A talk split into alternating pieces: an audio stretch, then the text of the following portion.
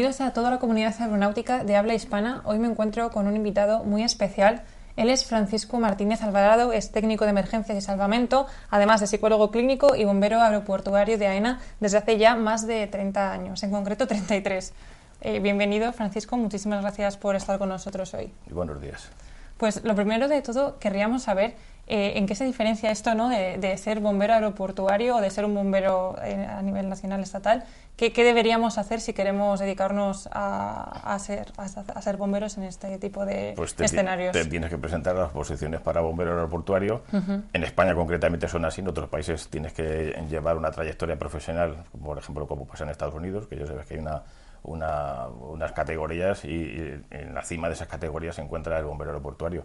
En otros países europeos tienes que hacer una especie de formación profesional que te acredita para poder entrar en distintos cuerpos de bomberos y, decides pues, voluntariamente, pues también a través de una posición, meterte en lo que es el cuerpo de bomberos aeronáuticos. O sea que directamente pues sacas una posición que la saca AENA y puedes participar. Los requisitos vienen siendo parecidos a los de pues, las comunidades y ayuntamientos y eh, las titulaciones académicas que tienes que tener también, se han unificado bastante, y los, los criterios físicos, pues tres cuartos de lo mismo, o sea, muy parecido.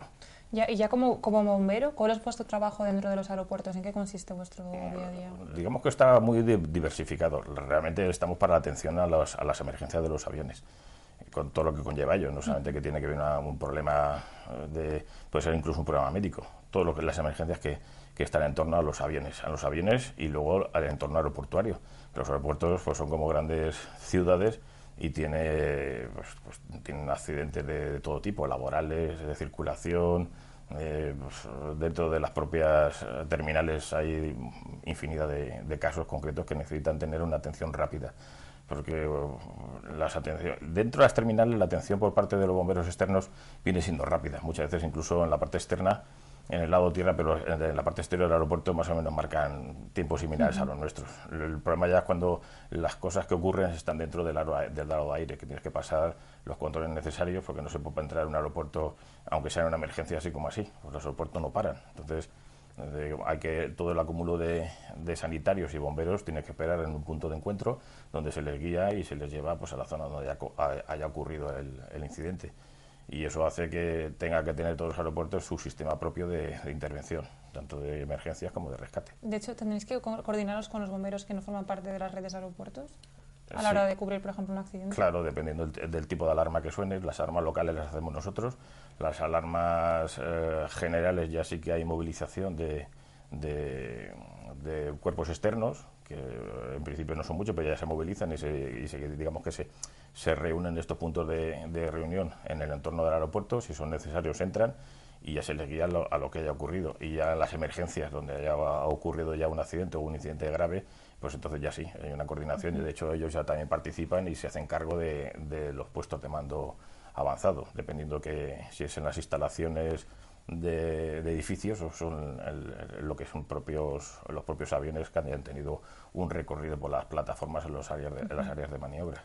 Pues Francisco, permíteme que me ponga un poco más serio ahora mismo, porque de hecho esta entrevista la estamos realizando un día después, el 21 de febrero, eh, del día en conmemoración de las víctimas de accidentes aéreos y de sus familiares. Eh, en España, tristemente, hace este año serán 15 años del accidente ocurrido en el aeropuerto de Barajas, el accidente de, de Spanair, que se cobró la vida de más de 150 personas. Em, desde ese accidente y como, y como bombero aeroportuario, ¿ha cambiado en algo vuestro trabajo después de esa tragedia? Mm, pues, eh, cambiar, pues, la verdad seguimos estando para lo mismo. Digamos que las condiciones laborales sí que se han visto perjudicadas, porque ha habido muchos cambios. ¿En qué se han visto perjudicadas? Pues eh, en ese momento acabamos de salir de, lo que era eh, el control público de todos los servicios aeroportuarios. Antes éramos público al 100% y ahora digamos que se hizo una sociedad anónima, aunque la participación es mayoritariamente en el porcentaje del Estado pero los criterios eh, a la hora de, tratar, porque hay distintos de distintas ocupaciones dentro de los aeropuertos, pero esta es una ocupación que eminentemente son emergencias y esto tenía que estar eh, centralizado en el 112, que es el caso del de, teléfono donde se, se, coordinan todas las, todas las distintas administraciones, las locales, las, las, municipales y en este caso que tendría que ser casi estatal, tendríamos que ser todos una entidad pública. Es un servicio público pero es un servicio público llevado por una empresa privada. Entonces eso a lo largo de todos estos años, que lo que has dicho tú son ya 15 años, pues lo primero que se han visto son recortes. En fin, en aquella época estábamos 21, 21 bomberos, que ya éramos escasos y estábamos tratando de, de mejorar y ampliar ese, ese, ese, ratio de, de bomberos pero es que ahora mismo hemos subido incluso de categoría el aeropuerto, categoría 10, y seguimos estando en los mismos 21 incluso con un pequeño parque más, ya somos cuatro, somos tres principales, tres parques de bomberos principales dentro de las instalaciones y un cuarto un poco más pequeño, pero se ha rellenado sacando eh, personal de los otros parques, es decir, no se ha ampliado y seguimos estando los mismos con un parque más y con una categoría más de, del aeropuerto estamos en la máxima categoría. De hecho, estas mismas declaraciones las, las emitiste en el Congreso de Diputados en, el contexto de la comisión de investigación que se abrió por el tema del caso de Spanair y en ella tú dijiste y denunciaste que erais 21, 21 bomberos que eran suficientes para extinguir un incendio, pero eran insuficientes para conseguir realizar un rescate eh, con las condiciones que serían necesarias y merecerían. Eh, ¿Esto no ha cambiado a día de hoy? No, no, seguimos estando igual. Ya te he dicho, igual no. Estamos peor porque se supone que ha aumentado la categoría aumentan las exigencias y por lo tanto si somos los mismos la proporción no es la adecuada. Ya en aquella época, volvemos a lo de antes, exigíamos más cantidad de personal porque ellos, a ver, insisten en, y últimamente le están dando otra vez importancia al rescate y a la recuperación. Pero es que 21 mm, trabajadores, 21 bomberos no son... Eh, no son, ni de lejos los, los necesarios, porque es que una cosa es llegar y extinguir, y extinguir que con los, el material que tenemos y, se ha mejorado mucho en espumas, en vehículos y tal, está bien en un momento dado, pero para, para, recuperar y para tratar de, extraer a, personas heridas y, de todo tipo no, no estamos ni preparados, no la gente necesaria, porque mm. pasa lo que pasa que al final te falta gente, pero la gente, si tienes que sacar a alguien, pues vas a darle 100%, en este caso vas a llegar a, la, si te faltan dos, pues vas a hacer 300%. Eso supone un sobreesfuerzo y ese sobreesfuerzo se acaba pagando. De hecho, también denunciaste justamente en, en, este, en esta jornada eh, el hecho de que vosotros no tuvisteis ningún seguimiento a la hora de, después del accidente, a la hora de recibir una atención psicológica, incluso una atención eh, física. Eh, comentaste que tuvisteis que ir a un, médico, a un centro médico, pero que tuvisteis que ir por vuestro propio pie después de estar trabajando durante casi una jornada entera, un día entero, y aún así no conseguisteis recibir ningún tipo de atención que fuera suficiente y que fuera acorde a vuestras necesidades en ese momento. Sí, lo que evidentemente después del accidente sí se nos aplicaron todo tipo de vacunas y atención médica, pues bueno, te dicen que te acudas a tal sitio por las distintas lesiones que no fueron graves, pero sí que las hubo. Eh, la parte psicológica está completamente desterrada, si no existe, ni existe a día de hoy tampoco. Es decir, aunque da la voluntad eh, queda en el aire de que sí que te la ofrecen, pero te la ofrecen, digamos que si la necesitas, tú no la pides y te enviamos a tal sitio pero no hay un seguimiento como ocurre en otros países, que no tienes que pedir nada, porque muchas veces la persona afectada no está para pedir. Más que nada porque da la sensación de que tú, no sé, te ha pasado algo distinto al otro, a otro compañero y él no la pide y al final entre él no la pide yo no la pido, no la pide nadie. Entonces tiene que ser algo que por protocolo se tendrá que, que, estar dando, se estar ofreciendo. Además es normal, porque nosotros trabajamos con unos tiempos de respuesta que ya de por sí hacen que la situación eh, al, famoso estrés postraumático y desde luego al estrés agudo se aproxime con, celeridad con respecto a otros equipos de intervención, donde los recursos que ofrecen son mm, siempre son limitados, pero digamos que siempre están acordes a las necesidades y al requerimiento de lo que te está pasando. Aquí de repente en, en pocos minutos la exigencia del accidente en un caso concreto como pasó el 2008 está muy por encima de los recursos que tú tienes y entonces eso hace que a la gente pues, eh, esté trabajando en unos límites inadecuados, inadecuados tanto lo físico y médico, pero sobre todo en el psicológico, y eso se pasa factura. De hecho, esa misma factura que tú comentas hizo que después del accidente eh, hubierais reportado tres suicidios en, vuestro cuerpo de, bomberos. En cuanto a la relación directa del de, eh, el accidente con, con las conductas autolíticas o suicidas, eh, te puedo decir que no, no hay una relación directa, pero sí que de modo indirecto, eh, a, partir de ese momento sí que ves el comportamiento mm, extraño en alguno de los compañeros, extraño en el, eh, pues en el sentido de que mm, empiezas a ser una vida un poco desordenada, empiezas a tener unas conductas un poco de riesgo, tanto lo que haces a nivel diario como en tus prácticas deportivas, entonces te estás dando cuenta que ya te tomas un poco la vida de una manera que empieza a ser peligrosa.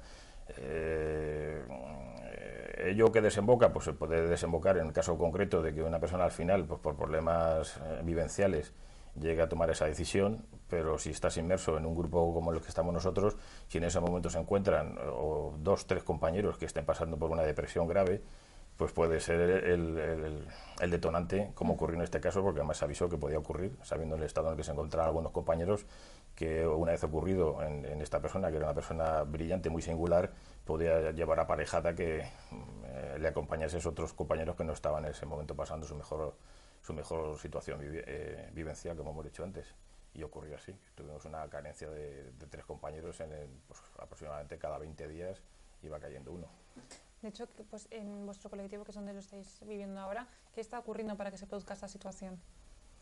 Pues ahora mismo, digamos, un poco el, desinterés por parte de la empresa de lo que son nuestras necesidades. Nosotros tenemos las mismas necesidades que, o más, incluso por, por, las condiciones en las que trabajamos, de, de, ser reconocidos, pero ser reconocidos en todos los aspectos, no solamente laboral, económico, sino muchas veces de las condiciones en las que trabajamos. Y nos encontramos que es una empresa una empresa privada que está muy bien, pero lo que es la ocupación de bomberos no la entiende, no la entiende. Eso, de hecho, por eso siempre hemos dicho que existe la intención a través de una, de una ley marco que regule todos los servicios de emergencia, entre ellos eh, los bomberos, tanto incluso de industria, privados, pero lo que y, en, nuestro caso los aeronáuticos, para que estemos todos coordinados y pertenezcamos todos al mismo al mismo sistema, un sistema que tú llamas y se que es un servicio público, llamas a través de un número y que ahí se coordinen y que la gente no sepa si tú estás eh, no sé, perteneces a una empresa privada, que tienes todo lo que necesitas, en ese momento estás en una situación complicada. Pasa un momento también como pasaba en Spanair,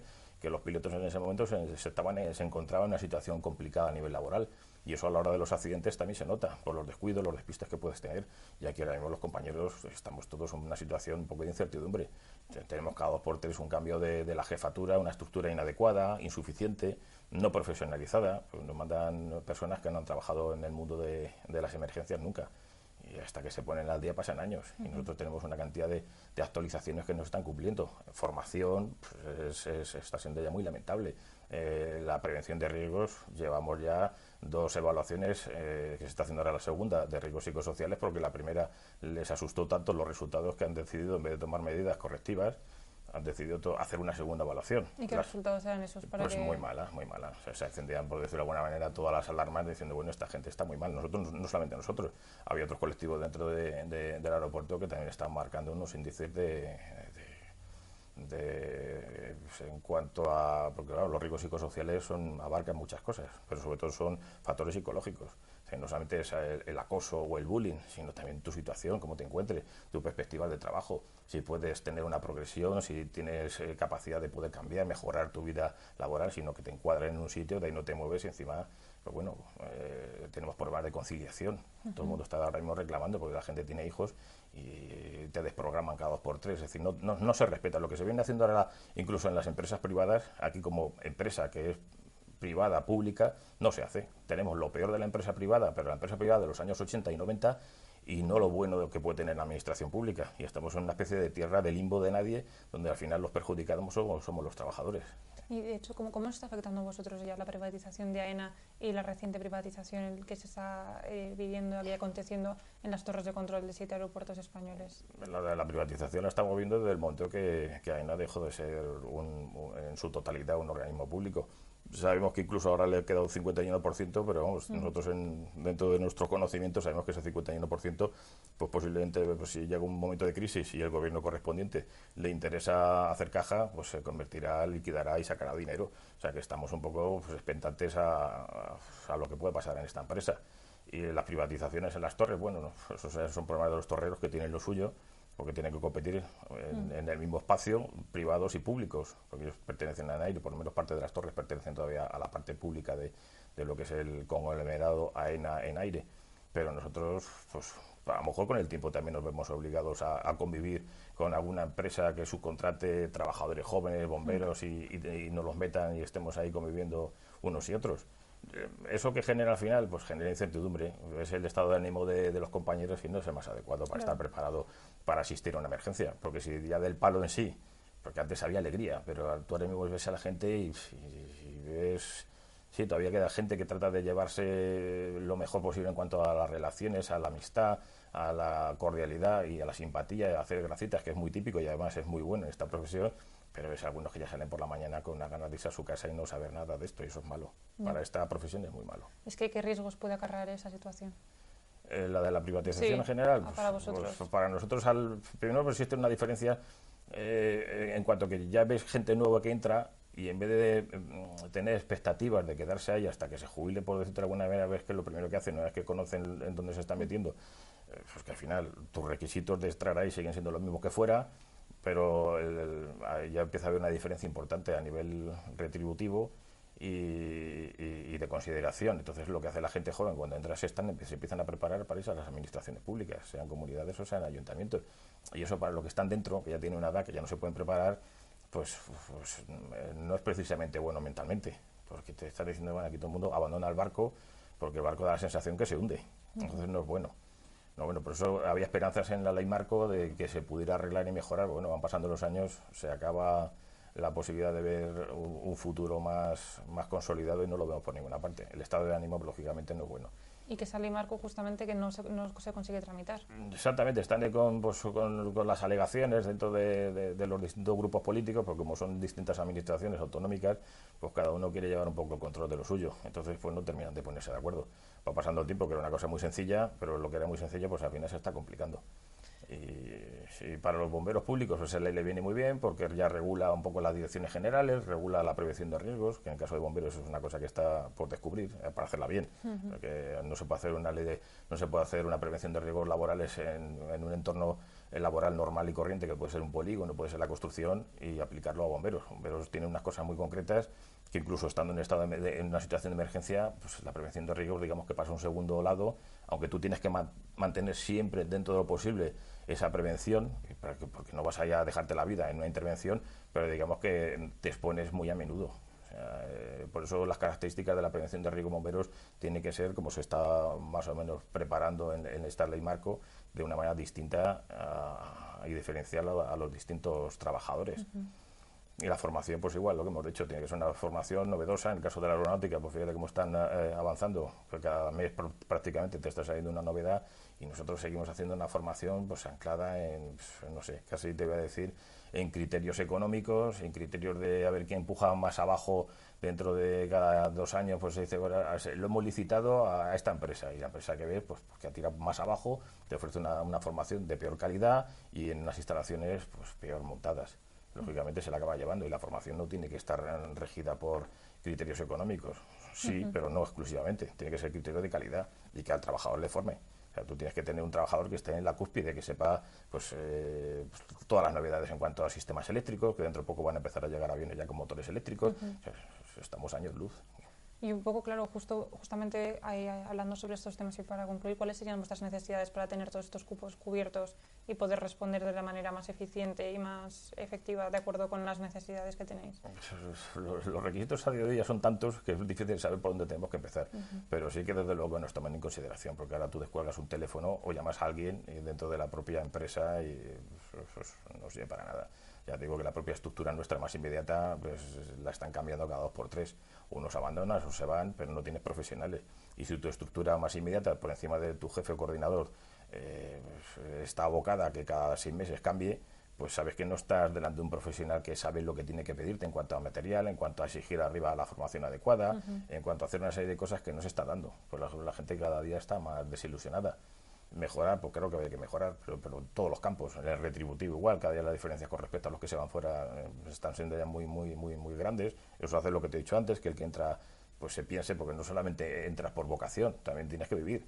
Y claro, si al final resulta que hay una diferencia, pues antes era pues, asumible, pero es que ya los, los diferenciales que se están viendo no, no, no, no hay manera de cogerlos por ninguna parte y, sobre todo pues eso posibilidad de conciliación que la gente eh, lo que te comentaba que tiene hijos tiene problemas pues con con un padre mayor. Eso está eso está muy complicado a la hora de poder conseguir que te faciliten esa, esa vida eh, personal fuera de tu trabajo. Son muchas cositas. ¿eh? Y también el seguimiento que decías al principio psicológico también sobre bueno, sí, eso dentro del trabajo, claro, dentro del trabajo, pero bueno, es que eso está ya lo hemos dejado. O sea, como estamos, digamos que en toda la pirámide de, la pirámide de necesidades básicas estamos en el primer nivel, lo más básico, en el poder, pues eso, que te llamen de tu casa, que sepas que tienes a tu hijo malo y que sepas que la semana que viene, pues el, que la facilidad de colgar el teléfono y que te facilita en tu vida O sea, si no tienes lo más básico, ya no digamos los recursos económicos apropiados, pues te encuentras que el, siguiente nivel, que es lo que estamos hablando de atención, pues un protocolo. después de casi 15 años no tenemos un protocolo de actuación. Si vuelve a pasar otro accidente, ¿qué ocurre con los, que, con los intervinientes? No hay un protocolo de decir, no, esta gente automáticamente son relevados y se van a su casa, no existe eso. Se supone que llegarán y alguien tomará arriba esa decisión, porque en, en, en el 2008 no se tomó esa decisión nos quedamos aquella noche todos los que hemos intervenido. Y te puedo asegurar que si hubiera habido un segundo incidente, que puede pasar, porque a veces es como la lotería, que te crees que no puede tocar dos veces o caer un rayo dos veces en el mismo sitio, sí puede ocurrir. Y no estábamos, vamos, psicológicamente estamos mm, destrozados, porque había una situación muy calamitosa, pero físicamente tampoco estábamos, imposible trabajar. Y no te mandan a tu casa, no hay un relevo. Se ha hecho infinidad de protocolos desde aquel entonces hasta ahora, pero sin embargo, en cuanto a lo que es eh, la salud, y el seguimiento de nuestras necesidades eh, psicomédicas, por decirlo de alguna manera, estamos igual que estábamos antes. No hay un seguimiento. De todos aquellos que estuvimos aquel día, pues, se estarán esperando que se jubilen y se vayan y, que dejen de molestar, por decirlo de alguna manera. O sea, que no existe por el momento así ninguna esperanza de cambio sobre la mesa. No se ha visto nada, no les interesa lo más mínimo y además es un tema que ya, ya digo, ahora se está haciendo una segunda evaluación de riesgos psicosociales en toda la empresa, no en bomberos porque la primera salió muy mal y, la segunda va a volver a salir mal, ya te lo digo yo, por anticipado, que se, va a ser así y no van a saber tomar medidas correctoras. Van a hacer un poco pasar el algodón, harán un poquito, porque las medidas correctoras en riesgos psicosociales suelen ir encaminadas a atajar problemas de la organización de la empresa y meter mano a las empresas cuando tienes una estructura mal diseñada, cuando tienes problemas en la formación, cuando tienes problemas en el seguimiento, en los propios recursos humanos, es muy difícil de cambiar de la noche a la mañana. Entonces te digo que la, segunda evaluación va a dar mm, igual o peor que la primera y lo que se va a hacer como medidas mitigadoras o, que puedan mejorar esa situación, ya te digo yo que va a ser un parche, un mero parche. Pues tristemente esperemos que en algún momento esta situación pueda cambiar porque tampoco es sostenible ¿no? en el tiempo ni, ni de acuerdo con las necesidades y las demandas actuales. Claro. Yo, de hecho, pues en vez de estar aquí quejándome, un poco, no me quejo yo personalmente, porque a mí, bueno, al fin y al cabo, dentro de la profesión ya me queda no mucho para jubilarme, pero sí que veo los compañeros que, vienen con ilusión y te da mucha pena ver pues, pues, como de la ilusión con los que ven los primeros meses, como poco a poco van cayendo y van un poco pues, viendo a ver por dónde le va a venir el palo, de decirlo de alguna manera. Y eso que ya te digo, no está en ninguna circunstancia de, un accidente aéreo, porque a partir de ahí ya las cosas cambian y mucho. Sobre todo para los primeros, ya que siempre hemos diferenciado los primeros que llegan en los primeros minutos y luego eh, los que vienen más tarde, que esos, aunque tengan sus problemas, pero no tienen que ver con los primeros intervinientes. Pues muchas gracias, eh, Francisco, por estar con nosotros hoy. A vosotros, por llamarme. Muchísimas gracias por estar con nosotros una vez más y nos vemos en la próxima entrevista. Hasta luego.